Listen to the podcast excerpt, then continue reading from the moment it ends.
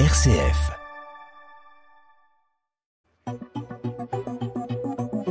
9h, 10h, le Presse Club avec Melchior Gormand et Étienne Pépin. Le Presse Club, une heure d'actualité où l'on revient sur les sujets importants de la semaine avec nos confrères journalistes et bien sûr avec Étienne Pépin. Bonjour Étienne.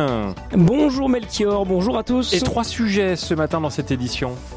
Encore des révélations d'abus sexuels dans l'église. Cette fois, elles concernent les missions étrangères de Paris. L'enquête de nos confrères de la Croix, la Vie et Famille chrétienne révèle plusieurs affaires et aussi un système d'emprise et de transgression au sein même des MEP. Une page politique dans ce presse club. Quand Emmanuel Macron va-t-il remanier le gouvernement? Avec ou sans Elisabeth Borne? Avec ou sans les Républicains?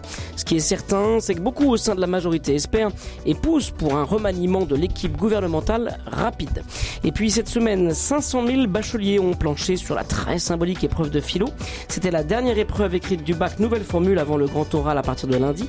L'éducation traversée par bien des questions qu'on va se poser dans ce presque Avec euh, bah, vos réactions hein, sur ces trois sujets dès maintenant au 04 72 38 20 23 ou directement euh, par mail à l'adresse direct.rcf.fr. Il est temps, mon cher Étienne, de nous présenter nos deux invités du Presse Club. Et c'est une très grande joie d'accueillir ce matin Sophie Dravinel. Bonjour. bonjour Merci d'être avec nous. Vous êtes grand reporter au service politique du Figaro. Nous sommes également avec Stéphane Vernet. Bonjour. Bonjour Étienne, bonjour euh, Melchior, bonjour euh, Sophie, bonjour à tout le monde, bonjour, bonjour. Grande joie de vous avoir aussi avec nous ce matin, directeur délégué de West France à Paris. C'est la bonne humeur ce matin avant le week-end. Oui, on va attaquer avec un sujet peut-être de moins bonne humeur, puisqu'on va revenir sur les révélations qui bouleversent les missions étrangères de Paris. Et oui, Melchior, on l'a appris euh, mardi soir. L'affaire a été révélée par nos confrères de La Croix, La Vie et Famille Chrétienne. Une enquête préliminaire a été ouverte à l'encontre de Monseigneur Georges Collomb, ancien supérieur des missions étrangères de Paris, euh, pour des soupçons de tentative de viol sur une personne majeure. D'autres enquêtes sont ouvertes concomitamment euh, concernant deux prêtres des MEB qui ont tous les deux été missionnaires au Japon et qui sont accusés de viol. Et puis Monseigneur Gilles Rétinger, évêque auxiliaire de Strasbourg et lui aussi ancien supérieur des MEP, est aussi visé euh, pour avoir couvert les faits. Dans un communiqué, Monseigneur Colomb a exprimé sa stupéfaction, son incompréhension face à ces allégations euh, calomnieuses. Il est dément vigoureusement.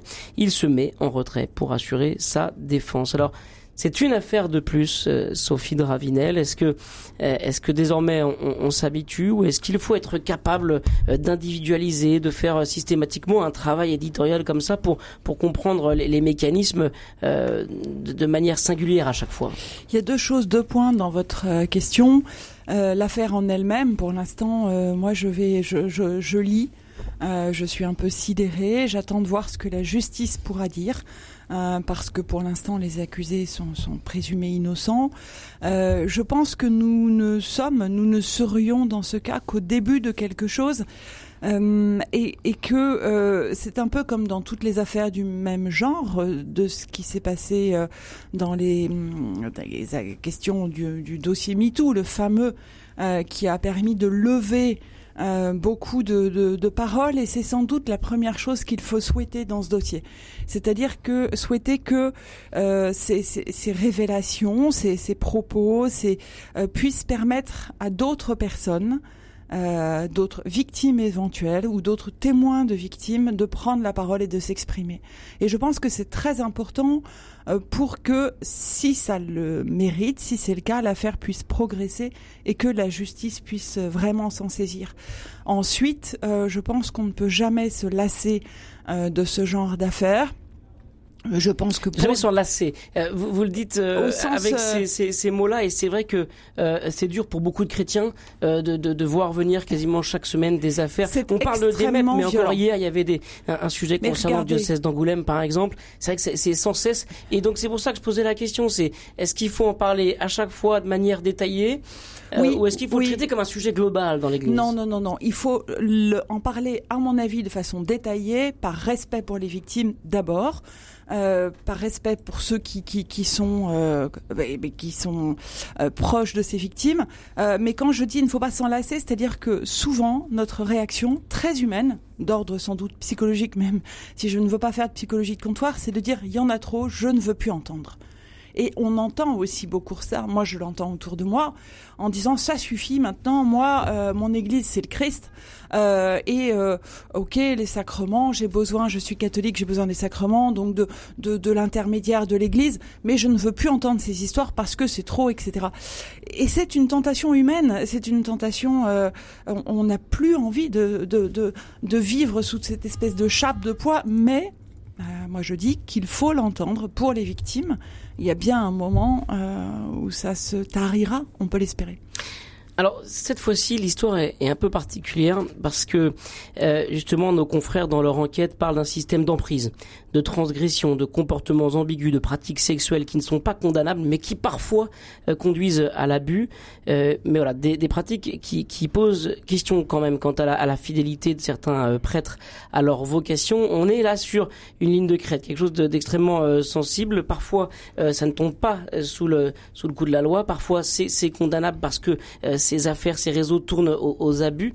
On est là quelque chose dans, dans quelque chose de, de très ambigu qui révèle qu'il y a des réseaux quoi dans l'Église, réseaux avec des, des, pratiques sexuelles très particulières. Euh, voilà, on, fait mine de le découvrir. En fait, c'est des rumeurs dont, on connaissait l'existence de depuis très très très longtemps en fait. Oui, absolument. Euh, c'est moi, je pense que ce qu'il y a d'intéressant et d'inédit, c'est effectivement cette association de trois médias euh, très différents, euh, donc la Croix, la vie, famille chrétienne, euh, qui ont euh, jugé le je pense que c'est une première, si je ne me trompe. Ont... C'est une première, et d'ailleurs, ils l'ont tous les trois signifié dans voilà. leur papier en disant que euh, pour euh, vraiment travailler de manière efficace, rendre crédible aussi ce travail, croiser leurs informations, mmh. ce qui était évidemment essentiel. Euh, il leur a fallu travailler ensemble. Je ne sais pas s'ils le referont. C'est une expérience difficile sans doute pour chacune des rédactions. Chacun a abordé ce dossier avec une approche particulière qui est la leur, la philosophie, la ligne éditoriale qui est la leur. Euh, et, en fait, c'est aussi une forme de pression vis-à-vis euh, -vis de la conférence des évêques de France, vis-à-vis -vis, euh, des personnes mises en cause aujourd'hui, les deux évêques. et, je pense que ça, c'est quelque chose de d'essentiel pour réussir à avancer euh, dans ce, dossier-là. Venez nous faire part, euh, vous aussi, de vos témoignages hein, quand vous avez eh bah, reçu cette information. On vous attend au 04 72 38 20 23 ou par mail à direct.rcf.fr. Je voudrais qu'on continue sur, sur les rumeurs justement concernant les, les MEP. Ça fait des années qu'on entend des choses. Euh, les, les uns les autres disent ah j'ai entendu ça, j'ai entendu ci, j'ai euh, voilà on sait que tel a peut-être fait ça. Et en fait là il y a un travail d'enquête assez euh, pointu qui, qui a été réalisé par nos confrères. Euh, quelle parole et, et, quelle parole donner à ces rumeurs qui parfois justement conduisent à, à, à des conduisent à des enquêtes euh, journalistiques, Stéphane Vernet? Alors, vous dites, vous, enfin, vous, Étienne, vous êtes au courant du sujet, vous connaissez ces rumeurs depuis longtemps. Moi, pas du tout. En fait, c'est un milieu qui m'est étranger, donc je, sais pas. Je, voilà, je découvre et je tombe un peu de l'armoire. Ce que j'observe de moi dans cette histoire, c'est deux choses. J'ai pas tous les tenants et les, et les aboutissants. La première, c'est que je suis complètement d'accord avec euh, avec Sophie Dravinel sur l'aspect euh, MeToo, libération de la parole. Il faut que, il faut que, il faut, il faut écouter les victimes présumées, les, les, gens qui parlent et qui disent qu'ils ont été victimes d'abus, de gestes déplacés, etc. Je pense qu'il faut instruire tout ça. Il faut faire le tri entre ce qui relève de comportements euh, abusifs, euh, condamnables, parce qu'il y a une partie des faits, qui, vous le dites vous-même, euh, qui sont qui posent question, mais qui sont a priori euh, qui relèvent pas, qui relèveraient pas a priori de la loi. Je trouve tout ça très compliqué et ce qui donc encore une fois un, tout mettre sur la table, oui. Je pense qu'il y a un travail à faire en transparence. Il est, il est fait. Enfin, j'ai le sentiment, j'ai l'impression que là, l'Église a fait sa révolution. En tout cas, en France, il, y a, il, y a, il se passe quelque chose. Peut-être un petit début. Donc, euh, il y a, un, ouais, bah, alors, il y a peut-être encore beaucoup de choses cachées. Un mais... petit début, alors que pour euh, la majorité des chrétiens catholiques voilà, en France, moi, vu de l'extérieur, j'ai l'impression que c'est déjà immense. Alors, si c'est que la, si c'est que la partie émergée de l'iceberg, c'est très, très inquiétant. Je parle, je parle d'évolution des comportements au sein de l'Église. Ah oui. euh, et c'est là okay. où il y a un début de changement, parce que vous parliez de révolution. S'il y avait une révolution des pratiques, euh, on l'observerait. Pour l'instant, on est dans une volonté il faut encore qu'elle s'exprime complètement. Et après, moi, le seul bémol que je, je c'est que dans cette affaire particulière, je, je, ce, que, ce, que, je vois, c'est qu'il y a aussi beaucoup de, de dénégations avec force, et je pense qu'il ne faut pas oublier un principe de base qui a été cité par Sophie Dravinet tout à l'heure, c'est la présomption d'innocence. Euh, la présomption d'innocence, elle doit s'appliquer à tout le monde, y compris aux prêtres, etc. Bien sûr. Voilà, Mm. c'est, je pense que c'est essentiel.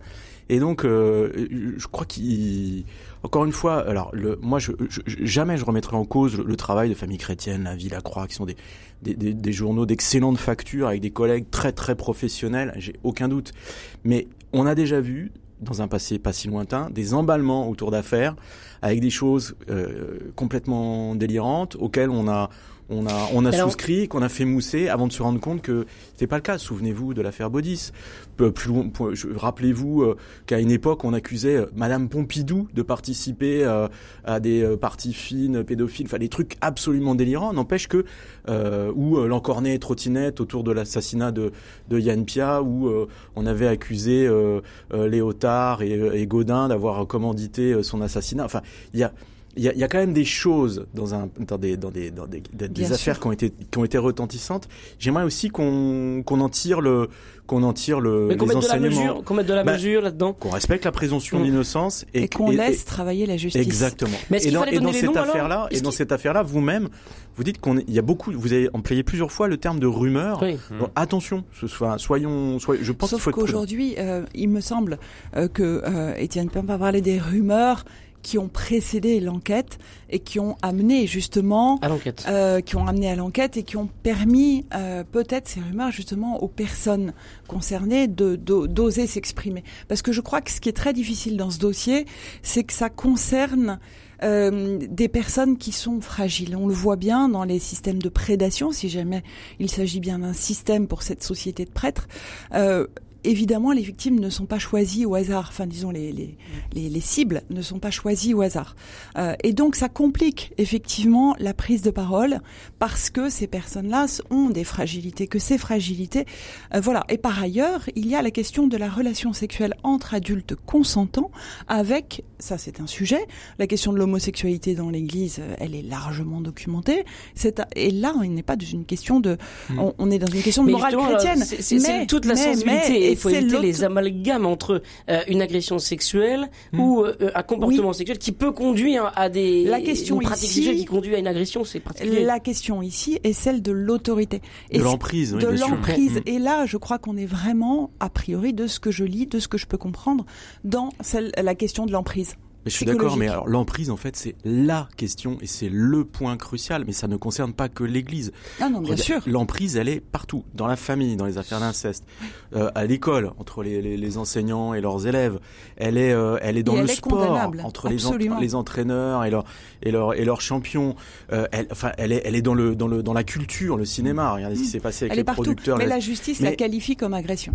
Mais oui, mais elle a raison parce que en fait le le le, le c'est c'est c'est je pense que enfin l'emprise c'est au-delà de, de de tout ce qu'on est en train de se dire. Je pense vraiment que c'est le c'est le nœud gordien de, de toutes Et ces affaires. Et c'est ouais. ça qu'il faut Ah, aussi interroger. Absolument. Et quand je pense à emprise, je pense aussi à influence. Et Mm. l'influence financière de cette société de prêtres, des missions étrangères, est absolument colossale. Colossale. Mais colossale, puissance 10. Et donc, évidemment, euh, quand on voit euh, un évêque comme Georges Colomb qui se met de lui-même en retrait sans pour le moment aucune réaction du Vatican, et donc on sent bien que ça n'est pas la petite société du verbe de vie charismatique euh, qui va faire chier le monde parce qu'ils ont violé trois personnes. C'est, c'est, c'est- on n'est pas de- dans cet ordre-là. On est sur l'influence internationale de l'Église catholique. On est sur de la géopolitique dans ces territoires. Il y a et là, Les- les- tout les- est là pour que les sont- victimes puissent avoir du mal à, à s'exprimer. Mm. Parce que les, les MEP sont présents dans, dans toute l'Asie, euh, dans une, au moins une vingtaine de, de pays, euh, euh, et avec une, une vraie influence locale. Justement, c'était un peu ma dernière question. Est-ce qu'à ce titre-là, c'était important de donner les noms, de dire qu'il s'agissait des deux derniers supérieurs des MEP, euh, de vraiment donner ces noms, hein, Georges Collomb, euh, Gilles Rétinger.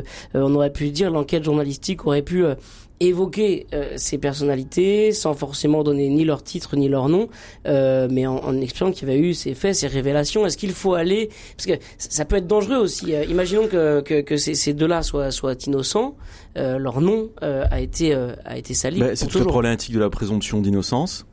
Et en même temps, par rapport à ce qu'on se disait sur le- la nécessité de, de- qu'il y ait une transparence et que la parole euh, et la justice puissent passer, moi je trouve aussi euh, intéressant et c'est contradictoire ce que je suis en train de vous dire, que des gens qui soient aussi haut placés soient nommément euh, euh, mis en cause. Encore une fois, c'est à la justice de faire son travail aujourd'hui et de, et de, et de démêler euh, et le vrai du faux et ce qui est répréhensible d'un point de vue pénal et ce qui et, et encore une fois, euh, que cette affaire-là puisse, si c'est nécessaire, si c'est le cas, ouvrir les portes et permettre à d'autres victimes de mmh. s'exprimer. On a l'impression en tout cas en effet que ça ne fait que commencer. On salue le travail de nos confrères de La Croix, La Vie et Famille Chrétienne euh, voilà, qui ont publié cette enquête mardi soir concernant les missions étrangères de Paris. Et on aura l'occasion d'y revenir sur RCF dans nos informations. On va passer à notre deuxième sujet.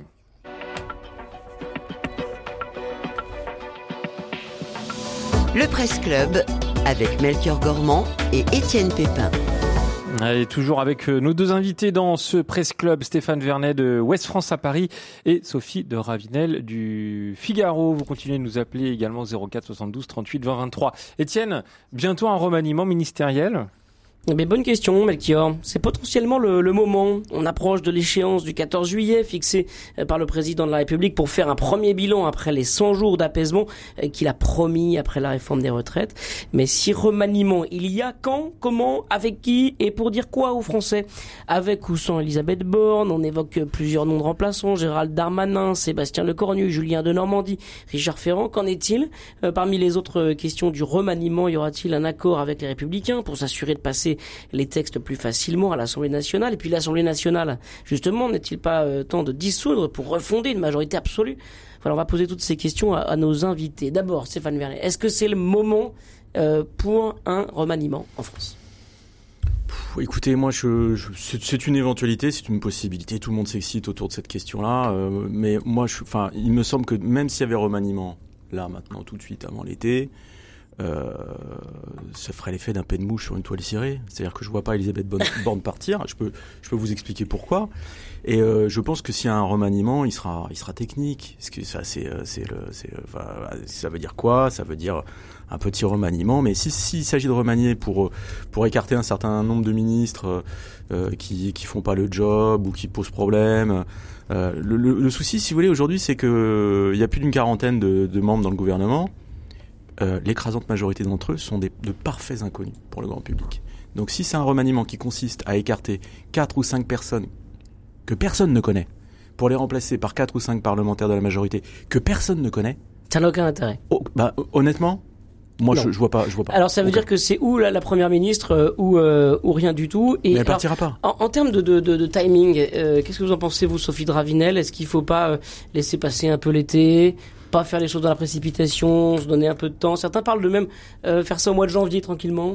Alors évidemment, c'est ce que souhaite Elisabeth Borne, la première concernée, qui souhaite euh, rester en place. On le voit bien. Elle a accordé euh, hier une interview forte au Figaro, donc que vous pouvez encore avoir en ligne, lire. Euh, et euh, dans laquelle elle dit qu'il n'est pas dans son ADN de baisser les bras. Elle était sur France 3 quelques jours plus tôt. Elle est dans une offensive médiatique claire pour dire qu'elle est bien en place et bien décidée à rester. Euh, évidemment, euh, le mois de janvier ou même après les européennes. Alors on pense le mois de janvier parce que ce sera un temps calme. Il y a les sénatoriales. Il y a évidemment tout le tunnel budgétaire de la rentrée de l'automne et puis un peu un temps calme avant les européennes euh, du mois de juin prochain. Et puis c'est vrai que tous les premiers ministres engagés dans des discussions au niveau européen sur les questions d'immigration. Euh, voilà, donc est-ce que voilà, ça peut être un temps idéal pour ça euh, Il y a évidemment le dossier aussi de Marlène Schiappa euh, qui est euh, qui va avancer. Euh, parce que pour l'instant on en est, il y a, y a, une audition parlementaire, il y a une enquête judiciaire, il y a sur ce fond euh, et voilà. Et puis euh, sur sur euh, et qui peut porter préjudice directement à Emmanuel Macron parce qu'on voit très bien que ses collègues du Parlement peuvent avoir quelques sentiments de jalousie, d'agacement, de tension. On pense à l'interview qu'elle avait accordée à Playboy, etc. de fait, elle est en lien direct avec Emmanuel et Brigitte Macron. Euh, et que sa, sa, son, sa, suspension ou son départ ou son maintien euh, dépend beaucoup de la volonté présidentielle. Elle pourrait faire partie assez facilement d'un package de départ euh, si ça, si c'était nécessaire. Et euh, on voit bien effectivement, comme euh, vous le dites très justement, qu'il n'y a, a, pas forcément de de, de, de, de raison et que les ministres, pour une part, qui sont dans ce gouvernement, ne sont pas connus, n'impriment pas énormément pour certains, en tout cas pour un bon nombre d'entre eux, et on, on voit mal euh, ce qui pourrait surtout avec l'hostilité affichée de la droite, euh, François Bayrou euh, qui, qui, qui, pousse ses coups de gueule et qui incite d'ailleurs Emmanuel Macron à ne pas partir à Pau comme il l'aurait dû ce jour vendredi, mais à rester en, en, en Ile-de-France. Il devait aller dans le Béarn. Après, on dit mmh. que c'est à cause d'Elon Musk sa visite à Paris que ça l'empêche d'y aller. Mais alors, c'est un peu compliqué. Aussi, on a dit. Mais alors, Stéphane, Stéphane Vernet, si on devait changer de Premier ministre, euh, et qui, qui on pourrait mettre à la place? J'ai cité quatre noms parce que c'est ceux qui, c'est ceux qui C'est toujours le grand jeu. Alors moi, moi j'aime beaucoup ce jeu-là parce que je trouve ça très intéressant. On perd à chaque fois, mais c'est génial. Pourquoi Moi, c'est comme quand il y a un conclave, c'est ça qui est intéressant. euh, Gérald Darmanin, Stéphane, Sébastien Lecornu, Julien de Normandie et Richard Ferrand. Euh, voilà, des personnalités euh, peut-être plutôt plutôt de droite, oui, bon, on pourrait ajouter Louis de Funès aussi. et Etienne Pépin. Et Melchior Gormand. Ah non mais, enfin, écoutez, voilà, euh, le, la question c'est pas ça, c'est changer de premier ministre. Pourquoi? Pourquoi faire? En fait, la problématique de ce gouvernement et de ce pouvoir, c'est qu'ils n'ont pas la majorité absolue à l'Assemblée nationale. Donc l'idée, ce serait d'avoir un premier ministre ou une première ministre, quelqu'un qui remplace Elisabeth Borne et qui, par ce changement, lui permette de, enfin, ou permette à l'exécutif d'avoir euh, une quarantaine de députés, 42 députés qui changent de camp. Voilà. Donc on dit il faut faire une alliance avec les républicains, etc. La vérité, c'est que ce, cette, cette personne providentielle qui serait capable d'amener, juste en étant nommé, une quarantaine de députés à changer de camp, etc., à rejoindre la majorité présidentielle, cette personne n'existe pas. Si elle existait, ça fait des mois qu'elle serait déjà à Matignon. Il n'y a pas, personne n'est capable de faire ce, ce boulot-là. En parallèle, la question c'est est-ce qu'Elisabeth Borne fait le job qui lui a été confié ou pas? La réponse est oui. Depuis le début de la 16e législature, il y a eu 33 textes qui ont été adoptés à l'Assemblée nationale, dont 30 avec une majorité élargie, entre guillemets. C'est-à-dire une partie des opposants qui ont voté pour. En fait, ça fonctionne. Donc euh, la question c'est remplacer Elisabeth Borne, oui, mais par qui? Je vois bien le tout le toute la mécanique. Bon là les noms que je vous ai donnés. Non mais si ouais de Normandie. De Normandie, on, en parle pas mal en ce moment en plus. Hein. Ouais, moi je, je parie sur lui parce que c'est un des seuls avec Alexis Collère à être vraiment proche euh, du chef de l'État, ah, vraiment conseiller, et euh, il répond pas au téléphone, et donc c'est encore un signe. Ouais, enfin, il y a une autre façon de voir les choses, c'est que moi je peux vous dire qui fait, enfin je pourrais vous dire, mais je ne ferai pas, hein. qui, qui fait courir, qui a fait courir, qui a généré cette rumeur, parce qu'on est dans l'ordre de la ah, rumeur. évidemment. Donc voilà, il y a, y a des gens qui parlent, et d'un coup tout le monde répète, on dit ah, mais mais enfin voilà, Julien de Normandie, quel intérêt d'avoir Julien de, de, Normandie à, à, à Matignon? C'est un très proche du, du chef de l'État, oui. Le, le seul intérêt, alors le seul intérêt de Julien de Normandie à Matignon, c'est comment ça clarifierait les choses. C'est-à-dire que le message serait hyper clair et enfin assumé.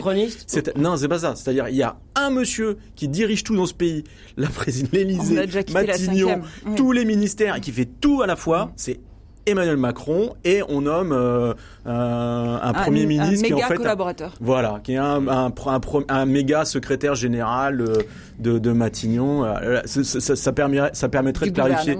Ouais, voilà, ça permettrait de clarifier. Il n'y a plus de premier ministre en gros. Ça permettrait de clarifier les choses jusqu'à la fin du. Mais est-ce que est-ce qu'il pourrait aller Moi, j'y crois pas. Sophie Dravienne, est-ce qu'il pourrait aller chercher une figure à droite, marquée à droite, sinon. Écoutez, moi, je déjeunais avec Alain Marlex il y a deux jours, qui lui est dans un, alors évidemment très particulier, pas, pas, pas forcément tout le monde sur la même ligne, mais enfin extrêmement euh, euh, hostile à toute idée de, de, de, de, ne mettre un doigt dans la machine macroniste à l'heure d'aujourd'hui. Alain Marlex ou Olivier Marlex? Olivier Marlex. Olivier. Pardon. Euh, euh, et donc, euh, pardon, j'ai les prénoms qui sautent parce que. et du coup, aucune intention de, de mettre le moindre petit doigt dans la machine macroniste. Euh, parce que euh, ils sont ils sont vraiment ancrés sur l'idée de se reconstruire eux-mêmes. Euh, et il, me dit il y a un grand écart à l'intérieur même des républicains en plus. Oui mais un grand écart relatif. Selon lui quand même des personnes comme Gérald Darmanin dont vous parliez et, et d'autres sont vraiment encore aujourd'hui considérés un peu avec de la même Damien Abad hein, d'un regard de traîtrise de la part des, des républicains qui et, donc, quelle figure est-ce qu'il pourrait y avoir? Et puis, François Bayrou, toujours, euh, lui, euh, un peu euh, le béarnais sur son fief qui défend voilà l'identité de base et qui ne veut pas de, ces ouvertures. et je, vois mal quel, qui il pourrait trouver euh, qui puisse faire non pas consensus, mais au moins aux yeux de l'opinion publique, comme vous le disiez très bien, apporter euh, un vent de nouveauté ou insuffler une nouvelle politique, parce que c'est quand même ça, a priori, euh, qui définit un nouveau poste à Matignon. Juste, Stéphane Vernet, qu'est-ce que ça, dirait aux, Français là si on changeait de Premier ministre avant le 14 juillet? Ça, ça donne quoi comme, comme signal à la France? Ben non, mais le problème, c'est qu'on sort d'une, d'une, de, de six mois d'un bras de fer. Ben, C'est au pour ça, cours est-ce qu'il y a non, mais- besoin de... Alors, il y a, je, pense qu'il y a- signal il y, a, il y a un certain nombre de, il y a, il y a un certain nombre de rancœurs, d'amertume qui, qui restent et qui restera. Euh, il me semble, moi, que sur la fin, enfin, au, au milieu du guet, euh, dans, dans ce bras de fer, ou ce, ce, ce très long conflit autour de la réforme des retraites, il y a eu un glissement. C'est-à-dire que c'est pas à, Elisabeth Borne que les Français euh, qui sont vent debout contre la retraite à 64 ans C'est Emmanuel sont. Macron. Voilà, c'est à Emmanuel Macron qu'ils en veulent. Et donc, euh, changer Elisabeth Borne, moi je veux bien, mais si C'est si perçu, comme un fusible, etc., enfin, ça réglera rien, c'est pas, c'est pas Ouais. le problème. Encore une fois, si vous placez du côté de l'efficacité, euh, la feuille de route qui a été fixée à Elisabeth Borne euh, jusqu'à maintenant, elle est, elle est à peu près, elle est à peu près remplie. Je vois pas qui ferait mieux. Vous avez, vous avez des gens comme Nicolas Sarkozy qui dit aux Républicains, euh, euh, il faut, il faut aller de l'avant, il faut faire alliance avec le, le gouvernement, il Je faut. suis même pas sûr qu'il Mais le pense tout seul. vraiment. Bah, alors, et je je, suis même pas sûr qu'il le pense question. vraiment. Mais Euh, c'est je pense qu'il est flatté d'être traité par Emmanuel Macron. Probablement. Et Moi, ça, je suis assez son côté Bon, bah, très après, affectif. euh, mais est-ce Là, on que est dans ça a l'interprétation, vraiment mais, Oui, mm, absolument. mm, C'est mm, un peu de mm. du commentaire. Euh, mais, mais de fait, euh, je pense que ce qui n'est pas de l'interprétation, c'est que Nicolas Sarkozy est vraiment un affectif et qu'il a vraiment Mm. dit à ses proches à quel point il avait été touché, par exemple, au moment du décès de sa mère, parce qu'il y a eu deux gendarmes Mm. qui sont venus ouvrir un cortège ou je ne sais plus quelle histoire. Euh, ce sont des faits. Euh, mais Mm. de fait, est-ce que ça va plus loin que ce côté affectif Je n'en suis pas certaine. Oui, parce que si vous voulez, le reste, de la- le reste des républicains, tous depuis un an, disent non, non, non, pas d'alliance, on est dans l'opposition. Alors, euh, justement, et, et- et ils sont en position de force. Après, je pourrais peut-être développer si ça vous intéresse, mais le, le truc, c'est Ah que oui. encore une fois, y a, il y a, y a personne n'est capable d'amener 40 députés et à provoquer la bascule de l'ensemble du groupe LR à l'Assemblée dans le camp de la majorité euh, présidentielle. Moi, honnêtement, je je vois pas. Ils ont beau se faire des tractations, les négos sont au point mort, ça marche pas. Mm. Ils y arrivent pas. Et le le le, le un nouveau euh, premier ministre, les Républicains. Mais excusez-moi, mais euh, c'est toute l'histoire du quinquennat.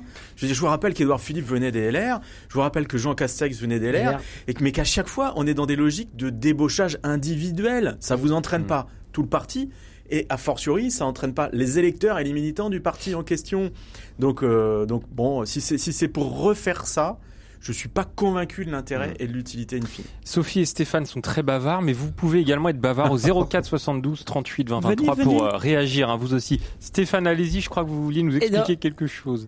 Ah non, Ah mais- Étienne, vous mais- aviez... Ne, ne- vous allez pas remettre une pièce, Melchior. Pardon, non, ils, sont, ils sont bavards mais passionnants. En tout cas, j'ai une dernière question sur ce sujet.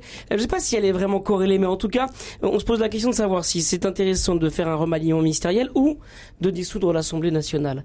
Euh, question euh, euh, peut-être Sophie Dravinel, Alors- c'est pas le moment. Bah, alors- façon, ça c'est peut-être pas le moment parce qu'on est juste avant l'été. Évidemment, réorganiser un scrutin ce serait trop compliqué, mais euh, se pose la question systématiquement quand même Oui, oui, elle s'est pour beaucoup retrouver une majorité absolue. Absolument. Elle- mais bon, elle s'est beaucoup, elle s'est un peu posée euh, au début euh, de, de la réforme des retraites. Elle s'est posée au fil euh, des moments euh, qui ont qui ont jalonné cette bataille et des moments dans lesquels effectivement Elisabeth Borne pouvait perdre sa majorité. Euh, il est jamais exclu qu'un accident parlementaire, un incident parlementaire puisse le provoquer. Euh, J'imagine très mal que Emmanuel Macron euh, puisse le vouloir, à moins vraiment d'un accident dont pour l'instant on n'a ni les tenants ni les aboutissants, un accident diplomatique, un accident international, je, je ne sais pas de quel ordre. Euh, et cette dissolution, pour moi, ne me paraît plus du tout d'actualité. Euh, elle, elle, elle pouvait, elle a été euh, être un, un outil, effectivement. je, je, je ne vois pas aujourd'hui qui pourrait gagner des voix, sauf le RN et peut-être derrière la NUPES, et du coup l'intérêt. Bon, je suis complètement d'accord avec ça. Moi, je n'ai rien à ajouter. Euh, Non, mais faites bon, pas si timide que- si vous avez des Non, choses à dire. non, allez-y. non, non, En que général- dire pour répondre à la question de Melchior. ouais. euh, Non, Et mais juste, après- en fait, c'est le, le, le, le, le- la, question de la dissolution ou pas de l'Assemblée nationale. Aujourd'hui, elle, elle, est, elle est dans la main des LR. On sait, on sait aujourd'hui que Absolument. les seuls, les seuls qui peuvent provoquer une dissolution, en dehors de la volonté du chef de l'État, etc. C'est c'est les républicains. Si les républicains déposent une motion de censure en leur nom, elle sera votée et le gouvernement Mmh. Borne Voilà. tombera. Sauf et ça leur donne un pétrifiés. super. Mais Alors ils sont, eux-mêmes pétrifiés à l'idée de perdre, mais de, et de perdre des, sièges, et ce qui est probablement leur Voilà. arriverait. Mais c'est vrai aussi. Mais en même temps, ça leur donne un sacré levier. C'est un moyen de chantage, si vous voulez. Mhm. C'est une façon de faire pression aussi. Vous allez voir que dans le cadre de la loi immigration, pourquoi les négociations avancent pas ou ça se passe assez, assez Mm. c'est compliqué, ça se passe assez mal, c'est qu'en fait les, les, les, les, républicains sont persuadés d'être en position de force et ils veulent en fait imposer un contenu qui, qui, qui soit les leurs. Et donc dans l'interview du Figaro que vous citiez, euh, euh, Sophie d'Elisabeth Borne, il y a, il y a la question euh, de la filière euh, des, des visas de travail pour le pour les, les métiers en tension, etc. Ça c'est un point majeur dans lequel il y a des il y a des il y a des il y a des, il y a des désaccords et ils sont ils sont en train de, de, se, de se prendre le bec sur ces, sur ces questions-là. Mais les républicains, Clairement. ils sont dans une position, aujourd'hui, quelque part, je pense qu'ils sont dans une position suffisamment, de roi. De force. voilà. ouais. mais qui est une position confortable et qui fait, encore une fois, qui n'a aucun intérêt à rentrer dans une logique d'alliance. Enfin, en tout cas, je, je, peut-être que je me trompe, mais je le vois comme ça. Ça va évoluer, mais là, maintenant, Iketnunk, au moment où on se parle, je, je, je, je pense pas, je, je- vraiment, je, je pense qu'on va, on va rester sur une espèce de, de, statu, de statu quo, peut-être avec un convient. remaniement euh, Voilà. qui intéressera personne sur trois quatre postes. Et puis, euh, Qui sait ici et maintenant, maintenant, on va ouais. faire une pause Et je, je sais pas, et Étienne, je sais pas si vous avez remarqué, mais Stéphane, latin, ouais. Stéphane, il Ah oui. commence une réponse en disant oui, oh, bah, je suis d'accord, euh, j'ai pas grand chose à dire. Et hop, on a cinq minutes de monologue, mais c'est sympa. Non intéressant, dit, Mais il est- oui. il est passionnant ouais, ça y est, je suis vexé. Ah non Ah, non. Alors qu'en fait, Allez. on, Allez, on on on prendre un café. Non, mais c'est Ouais. tellement vrai. On va faire une petite pause, on se retrouve. ça, sinon on vous, ra- on vous rappellerait Bah, pas. bien sûr. On va prendre une, une pause, bah, tous ensemble, on en a besoin. Et puis dans un instant, on, on va euh, se replonger quelques années en arrière. On va parler notamment euh, du baccalauréat. À tout de suite sur RCF. Allez, un peu de musique et de rock avec euh, Texas. Étienne, ça vous va? Ça va vous rappeler vos années? Ça va nous faire voyager. Ouais, Surtout, oui, non, mais c'est. oh là là. Allez, on écoute Texas. On se retrouve dans un instant. À tout de suite. So we stole some time and shut our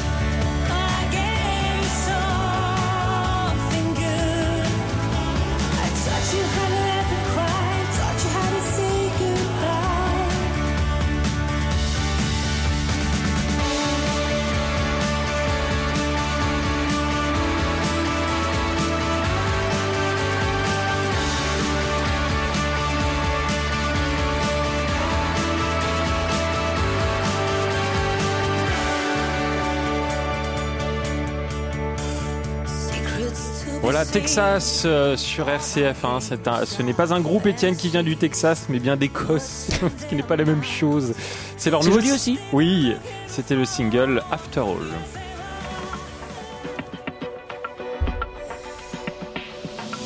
Le Presse Club avec Melchior Gormand et Étienne Pépin.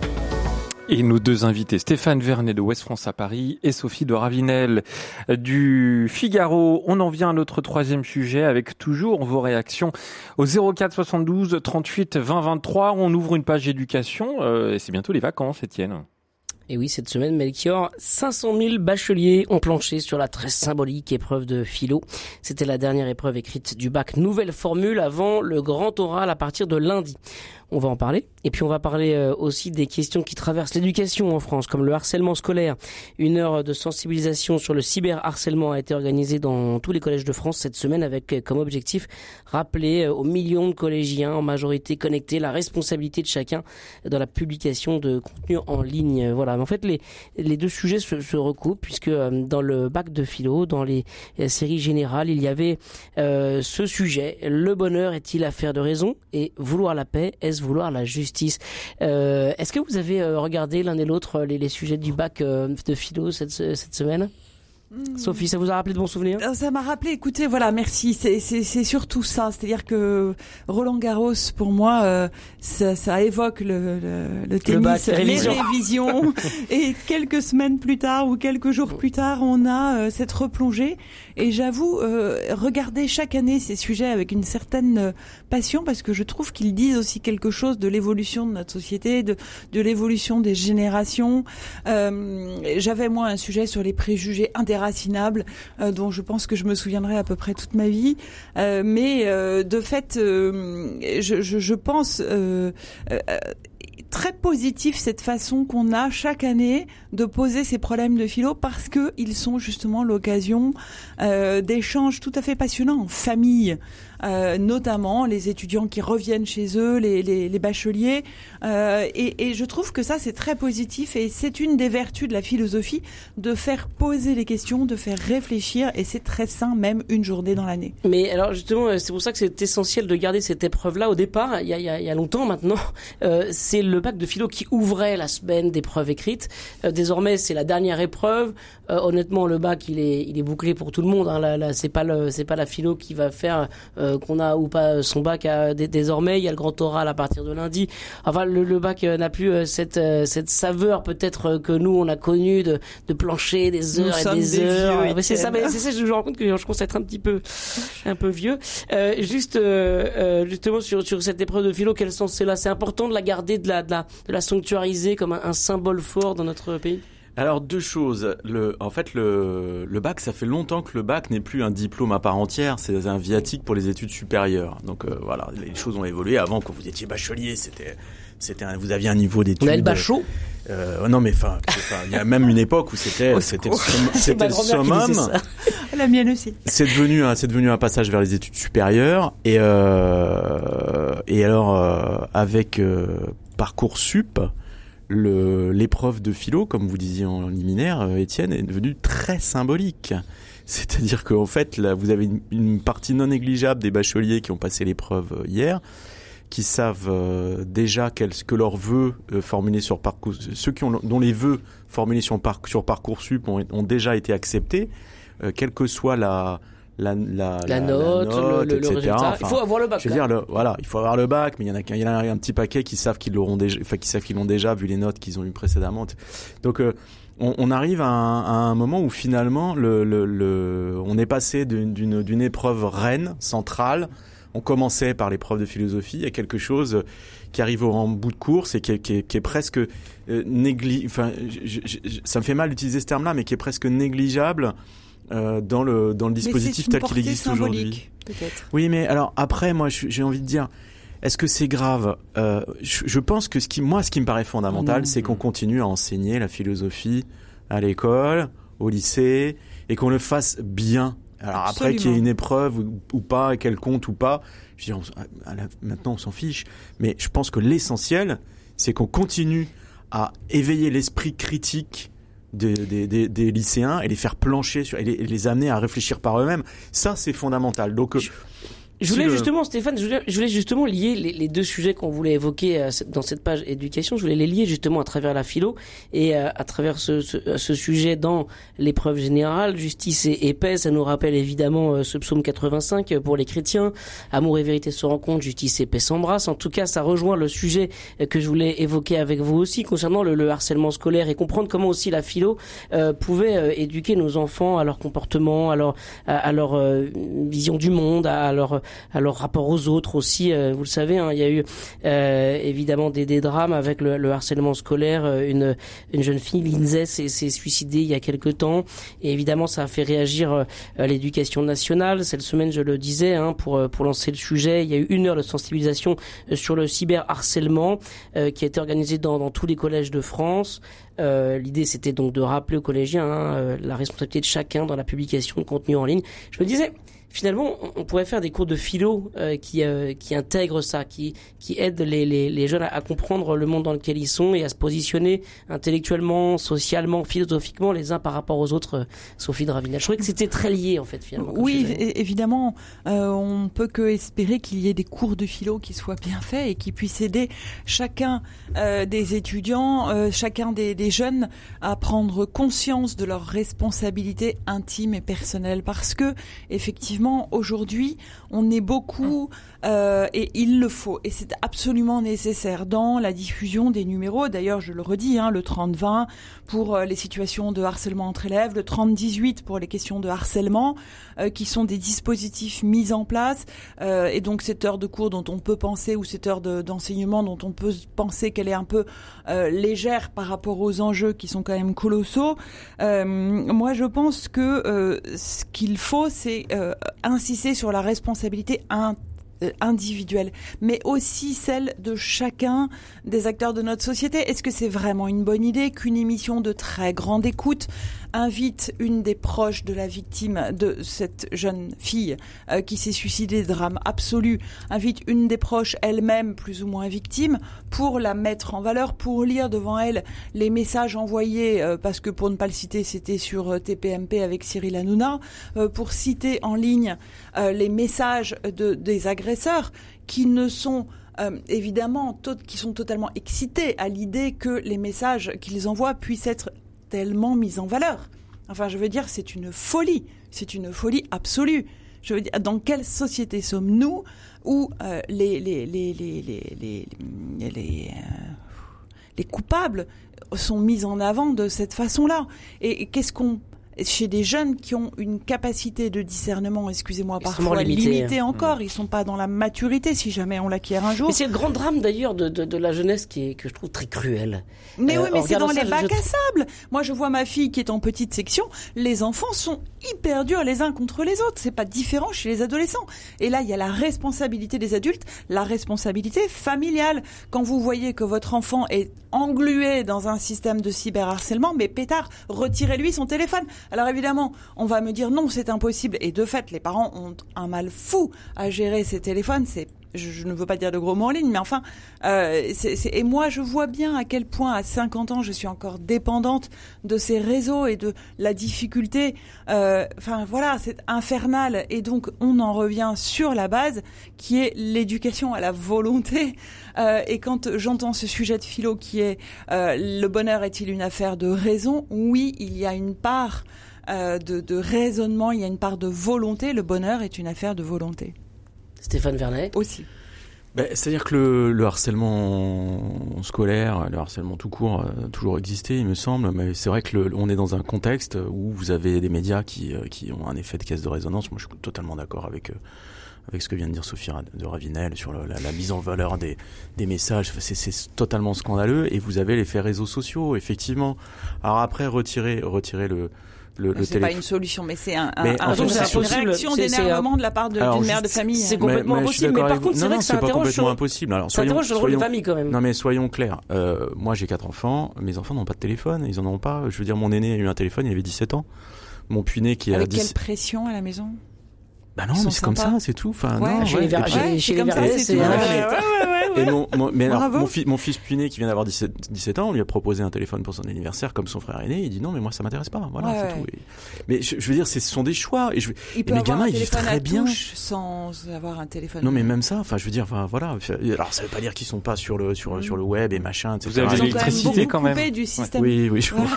Ils sont pas quand même coupés du système euh, parce qu'aujourd'hui l'école incite les enfants euh, par tous les messageries, par WhatsApp, les Le groupes de discussion entre profs. Ils font comment? Ils sont sortis de là, de là, vos enfants? Ah bah alors sur le sur lien scolaire et machin, WhatsApp. etc. Ça passe, oui. Alors ça passe, ça passe. Ils font comment? Bah, Par d'autres outils. Enfin, je, je veux dire, ils utilisent le téléphone de leur mère, etc. Enfin, Ouais. voilà. bah, bon, Mm. bon. Et Mais, ne euh, suis pas du péage. Non hein, mais je sais bien, mais par contre, non, le, le truc c'est retirer retirer le téléphone à un enfant qui est victime de harcèlement. Le problème c'est c'est pas que c'est impossible, c'est que ça va être vécu par l'enfant en question comme une punition alors qu'il est victime. C'est ça qui est c'est ça qui pose souci. Après le comment on comment on régule, comment comment on intervient par rapport à ces caisses de résonance? Bon, il y a l'idée de de- d'en parler une heure à l'école, etc. Je veux dire, bah, voilà, toutes les initiatives sont bonnes à prendre. hein. Moi, je veux bien. Après, il y a, il y a, y a, y a d'autres, il y a d'autres moyens d'intervenir. Euh, quand vous avez des émissions de télévision, en fait, euh, qui font leur chou gras Mm. avec euh, avec ce genre de contenu, il y a, il y a un dispositif qui s'appelle l'Arcom euh, qui doit intervenir, Oui, sévir, etc. Mais je pense Et- que oui. et juste terminer, euh, sur les réseaux sociaux, il y a toute la problématique de la régulation. Il y a peut-être un espoir du côté de la DSA, c'est le Digital Service Act, c'est au niveau européen, c'est une loi sur les services numériques. À partir du mois d'août, les euh, plateformes qui ne retirent pas des contenus illicites promptement, entre guillemets, c'est ce que dit la loi, pourront être punies d'amendes pharaoniques. Euh, Recueillies par qui euh, Alors ça c'est au niveau européen, il y a 19 plateformes qui sont ciblées. Est-ce que ça marchera?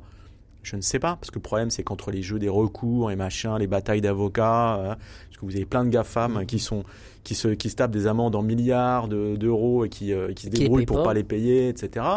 N'empêche que bon, il y a il y a des il y a des il y a des choses qui avancent et c'est c'est peut-être à ce niveau-là aussi qu'il faut il y a l'éducation, c'est clair, de, de de faire comprendre aux aux, aux gamins que bah, que c'est c'est non c'est pas possible, ça ne se fait pas. Mais il y a aussi il y a aussi ces supports qui servent de casse de résonance qu'il faut réguler parce que Et puis- tant qu'on n'y arrivera pas, on n'avancera pas. Absolument, mais là je suis complètement d'accord avec vous. Juste dernier point, je pense aussi qu'il y a une question au sein de l'éducation nationale de la responsabilité de l'État sur la présence du personnel médical ou d'assistante sociale ou autre sur Mmh. les établissements. Et ça a manque, ouais. drastiquement baissé Mmh, la présence d'infirmières, la présence de médecins qui sont capables de discerner, euh, parce que il faut quand même le rappeler, il faut le dire, euh, ça dépend aussi de la bonne volonté du corps enseignant, de se dire, mais est-ce que je vais me, me taper de gérer ces affaires-là, les, enfants, les enfants se débrouillent, etc. C'est Mmh. terrible. Et il n'y a plus d'infirmières en milieu scolaire, il n'y a plus de médecins en milieu Alors, scolaire, je- et je c'est assez dramatique. Totalement d'accord avec vous, et ça c'est d'une manière générale. C'est pas qu'à l'école, on voit notamment dans les histoires de harcèlement des élus. hein, je, je me répète parce que j'ai déjà dit, mais euh, il y a une banalisation. Il y a, en fait, il y a, il y a tellement de violence en ligne, de harcèlement, de haine, d'insultes, etc., qu'on a aussi des gens qui sont censés intervenir sur ces questions-là au niveau de l'État, etc., des services de, de police, à l'école, comme vous dites, qui finissent par dire non mais bon bah oui bah oui mais c'est comme ça ma pauvre dame ou mon pauvre monsieur, il y en a tellement on peut rien faire. Eh ben non, ça, ça fait partie du problème aussi. On ne peut pas, on ne doit pas se résigner face à ce genre de, de problématique, même si c'est, même si c'est un puissant fond. Il y a, il y a, faut pas baisser les bras parce que sinon, euh, sinon, sinon on est foutu et, on, on- et c'est une société dégueulasse dans laquelle on, on se condamne à vivre. Je pense que là, il y a, il y a, il y a- il y a- c'est c'est pas possible. Il y a des, il y a des, on, on- on ne peut pas accepter ça. On en re- sur RCF, on y croit. Oui, et on en reparlera Hein surtout euh, de, de ce sujet très important. Allez, on passe à notre euh, dernière partie.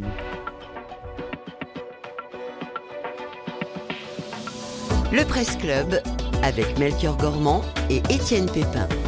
Étienne, on en arrive à notre euh, partie un peu plus euh, euh, bah, joyeuse, j'allais dire, du, du Presse Club en tout cas. On- Légère et fraîche, on dit. Voilà, légère et fraîche. Très bien. C'est le choix de nos et ça invités. fait, des- ça fait du bien d'avoir un peu de fraîcheur vu les, les températures caniculaires de ce mois de juin. Sophie Dravinel, on commence avec vous. Eh bien, Pour, euh, écoutez, finir, euh, euh, en- ouais, j'ai- hésité entre pas mal de choses, Mhm. euh, et notamment un beau fait d'hiver à Saint-Étienne où un jeune, euh, parce que je, je pensais à vous, euh, où un jeune euh, a, a sauvé euh, du feu euh, une maman et son bébé. Et en fait, je me suis arrêtée euh, sur euh, une hausse spectaculaire des ventes de livres de poésie. Et ça, je pense qu'on en a vraiment besoin et que euh, ça correspond aussi à quelque chose, à une envie de se poser. Alors c'est, euh, je voudrais pas me tromper parce que les chiffres ont été euh, répercutés par ma consoeur Claudia Cohen du Figaro euh, en disant que de janvier à mai 2023, les ventes d'ouvrages ont ainsi bondi de 22%, euh, je crois, sur une période d'un an, selon les données du syndicat de la librairie française SLF. Euh, et ça fait sur cette période 82 000 exemplaires de livres de poésie. Alors ça peut être euh, de, toutes sortes de poésie, y compris de, euh, rédigées par les, chanteurs du groupe Feu Chatterton, parce que je crois que leur livre, un des chanteurs, alors attendez, je vais retrouver son nom parce que je parle de lui. Alors du coup, ça s'appelle voilà. Pas, le déversoir, poème minute, Segers euh, du chanteur du groupe Feu Chatterton, Arthur Teboul, paru en mars, qui a déjà trouvé son public. Et évidemment, poésie plus classique aussi, poésie venant de partout et notamment d'Inde, avec euh, relayé parce que nous parlions des réseaux sociaux par TikTok et ce, ce, ce voilà. Et donc tout, tout là se mélange un peu et je pense que cette envie de poésie dit aussi une envie de s'arrêter, une envie de regarder d'un peu plus haut, de prendre un peu en profondeur et ça fait beaucoup de bien. C'est marrant parce que cette semaine, euh, j'ai croisé quelqu'un qui passait un, un, examen euh, pour entrer dans une école de journalisme. Et à la fin de son entretien, il a cité un poème comme ça de, de Victor Hugo ah, euh, pour pour conclure son entretien. Je me suis dit tiens, ça fait du bien quand même d'entendre des témoignages comme ça. Et on pas... a une chronique poésie euh, au Figaro avec notamment un de mes confrères Alban Barthélémy qui reprend des poètes oubliés régulièrement et je trouve ça très joli. Et ça me fait penser d'ailleurs cette semaine même hier matin à l'antenne, euh, Pierre-Hugues Dubois a cité cette, euh, ce poème de Charles Baudelaire, euh, L'homme et la mer, vous savez, homme libre, toujours tu chériras la mer, la mer est ton miroir, tu contemples ton âme, etc. C'est, c'est extraordinaire, on a, on a eu ça à l'antenne, c'est quand même sympa. En tout cas, merci beaucoup pour, pour cette, cette belle actu bien, bien sympa. Stéphane Vernet? Bah, moi, je, Vous, je... l'homme de la mer, justement? Ah bah alors je vais vous parler euh, je vais vous parler je vais vous parler de mer et de livres aussi en fait parce que c'est l'été bientôt et c'est le moment où il, où il faut prendre le, temps de, de, de lire. On ne lit plus assez. Et alors moi je vais vous parler d'un livre que j'ai pas lu mais qui m'intéresse beaucoup. En fait euh, j'ai été très intéressé par une interview de Yann Kefelec qui est sorti en, en dernière page de West France ce, ce matin où il présente euh, un nouveau livre qui s'appelle Suite armoricaine. Et c'est un livre qu'il a écrit à deux mains avec son père Henri Kefelec qui est mort en 92 Et en fait, son père, Henri Kefelec, était un grand écrivain avec lequel il a eu des relations très difficiles. Euh, mais, euh, mais malgré la relation particulièrement difficile qu'il a eu avec son père, il lui a, il lui a gardé tout son amour. Et son père, en fait, avait laissé un, un, un inédit dans lequel, euh, enfin, des mémoires de, des mémoires d'enfance. Et un éditeur lui a proposé de, de de, de, de, de, faire le voilà de faire le même exercice avec ses propres mémoires d'enfance. Et en fait le le livre mêle les deux mélange les deux. Et euh, et, et, et, et, il en parle très très bien. Et je trouve je trouve l'idée je trouve l'idée lumineuse.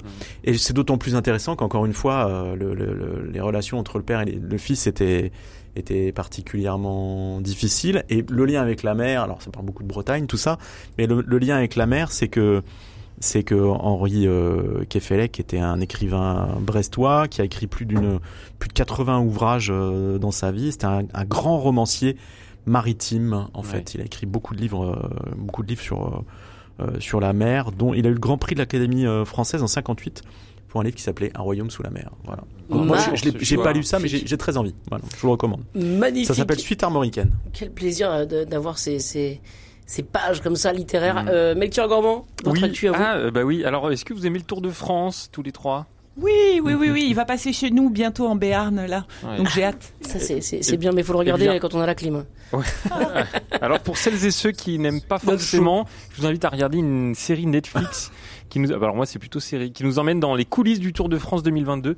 Euh, ça s'appelle le Tour de France au cœur du peloton et c'est très sympa et euh, vraiment ça nous emmène dans dans dans les batailles entre les coureurs, euh, les, les teams, etc. C'est super. Voilà. Très sympa. Étienne, et vous, votre choix ah, ah, Moi, j'ai un super choix. Hier, j'ai participé au lancement du, du livre euh, Mission deux chevaux qui a été écrit par euh, Samuel Pruvot et Jean-Théophane Leroux de Famille Chrétienne. Euh, ils sont partis de Paris et ils ont rejoint Saint-Tropez en deux chevaux avec deux religieuses. Donc vous aviez deux religieuses, deux journalistes, deux chevaux euh, entre Paris et Saint-Tropez sur, sur, la, sur la nationale 7. Ils sont euh, euh, partis avec la aussi nationale 7. exactement avec l'idée de d'annoncer de, de, aussi l'évangile sur cette route-là. Ils ont fait des tas de rencontres incroyables et euh, leur livre est, est vraiment euh, à la fois drôle, touchant, spirituel, émouvant. Euh, et donc euh, hier soir, euh, j'étais au lancement de ce, ce livre et je voulais vraiment vous en parler ce matin parce que je pense que euh, au-delà du cliché de la de la bonne sœur en, en, en deux chevaux euh, à la Louis de Funès à Saint-Tropez, euh, je crois qu'il y a quelque chose de, de très fort sur le plan spirituel. Eh ben, merci beaucoup vraiment à, chacun d'entre vous pour toutes ces bonnes idées et d'avoir participé Merci au Presse Club. Melchior. C'était un vrai plaisir. Merci Ah, c'était Stéphane vraiment un vrai Vernet, bonheur avant le week-end. Stéphane Vernet de West France à Merci, Paris merci. et Sophie À de bientôt Ravinel, Stéphane, à bientôt Étienne. Chiaro. Merci, Merci à tous. Étienne. Qu'est-ce qu'on fait dans un instant? Eh ben oui, mais je, je, je m'inquiète un peu. Avec ces chaleurs et puis l'impossibilité d'arroser, est-ce que le gazon va tenir Eh ben, c'est une bonne question. C'est exactement notre sujet. De prenez-en de la Ah. graine dans un instant avec vos appels au 04 72 38 20 23 tout de suite.